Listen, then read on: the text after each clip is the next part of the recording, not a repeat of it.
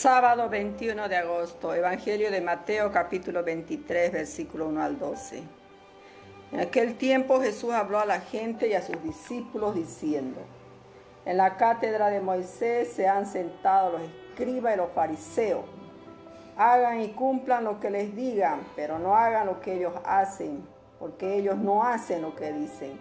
Ellos hacen fardos pesados, insoportables y se los cargan a la gente en los hombros pero ellos no están dispuestos ni siquiera a moverlos con un dedo. Todo lo que hacen es para que los vea la gente. Les gusta llevar en la frente, en los brazos, cita de las escrituras y ponerse ropa con grandes borlas. Les gustan los primeros puestos en los banquetes y los asientos de honor en las sinagogas. Que les hagan reverencia por la calle, que la gente los llame maestros. Ustedes en cambio, no se dejen llamar maestro, porque uno solo es su maestro, y todos ustedes son hermanos. En la tierra nadie llamen padre, porque uno solo es el Padre de ustedes, el del cielo.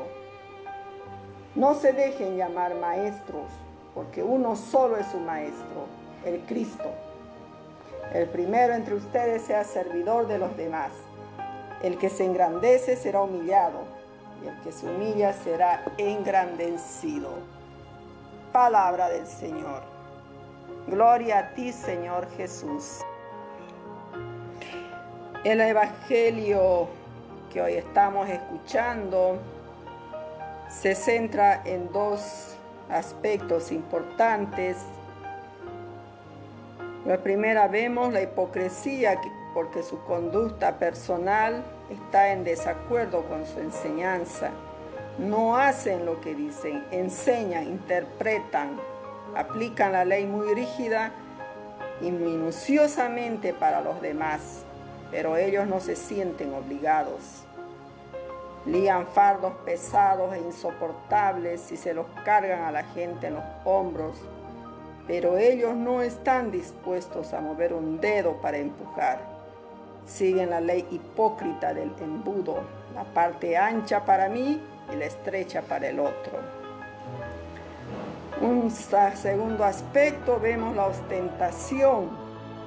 Todo lo que hacen es para que los vea la gente, alargan las filacterias, ensanchan las franjas del manto, les gustan los primeros puestos, los asientos de honor en las sinagogas que les hagan reverencias por la calle y que la gente los llame maestros. Su religiosidad y honradez son de escaparate y de cara a la galería. Mantienen un protagonismo arrogante en su porte y atuendo y se hinchan de vanidad haciéndose llamar mi maestro. En esta segunda parte del Evangelio podemos ver una catequesis del Señor a los miembros del nuevo pueblo de Dios, que para ser tal han de asimilar nuevas actitudes, porque si vuestra fidelidad no es mayor que la de los escribas y fariseos, no entraréis en el reino de los cielos. Vosotros en cambio no os dejéis llamar maestro, porque uno solo es vuestro maestro, y todos son hermanos. El pasaje no pretende negar toda autoridad en la comunidad, sino que avisa del peligro de un rabinismo cristiano.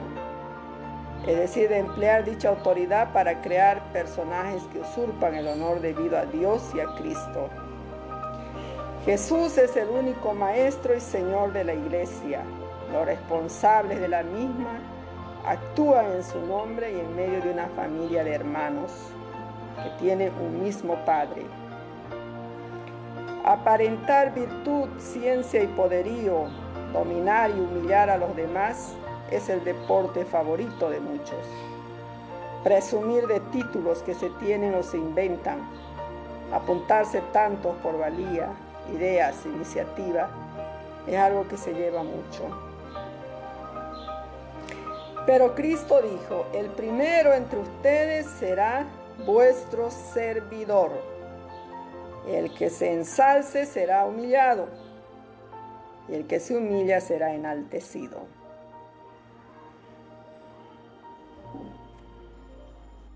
Aquí vemos que lo que Jesús desaprueba no es la teoría, sino la práctica, pues los escribas y fariseos predican, pero no aplican, pues promueven el cumplimiento de la ley por parte de los demás, pero ellos se consideran ajenos a la misma.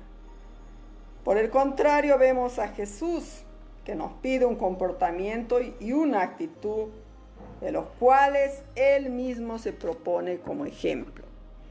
Él nos pide amar porque nos amó primero y nos exige una actitud misericordiosa como la suya. Asimismo quiere que todos nos comportemos como hermanos y que nadie se crea superior a nadie. Oremos. Señor Jesús, concédenos acoger tus enseñanzas para que mediante nuestro servicio a los hermanos podamos ser enaltecidos en el reino de los cielos. Amén. Queridos hermanos, Dios los bendiga en este sábado, dedicado también a nuestra Madre del Cielo, María Santísima, que ella siempre también nos proteja con su santo manto y nos done la gracia para poder practicar, para poder poner hacer vida aquello que predicamos. Les saludo con todo mi cariño en Cristo, su hermana María.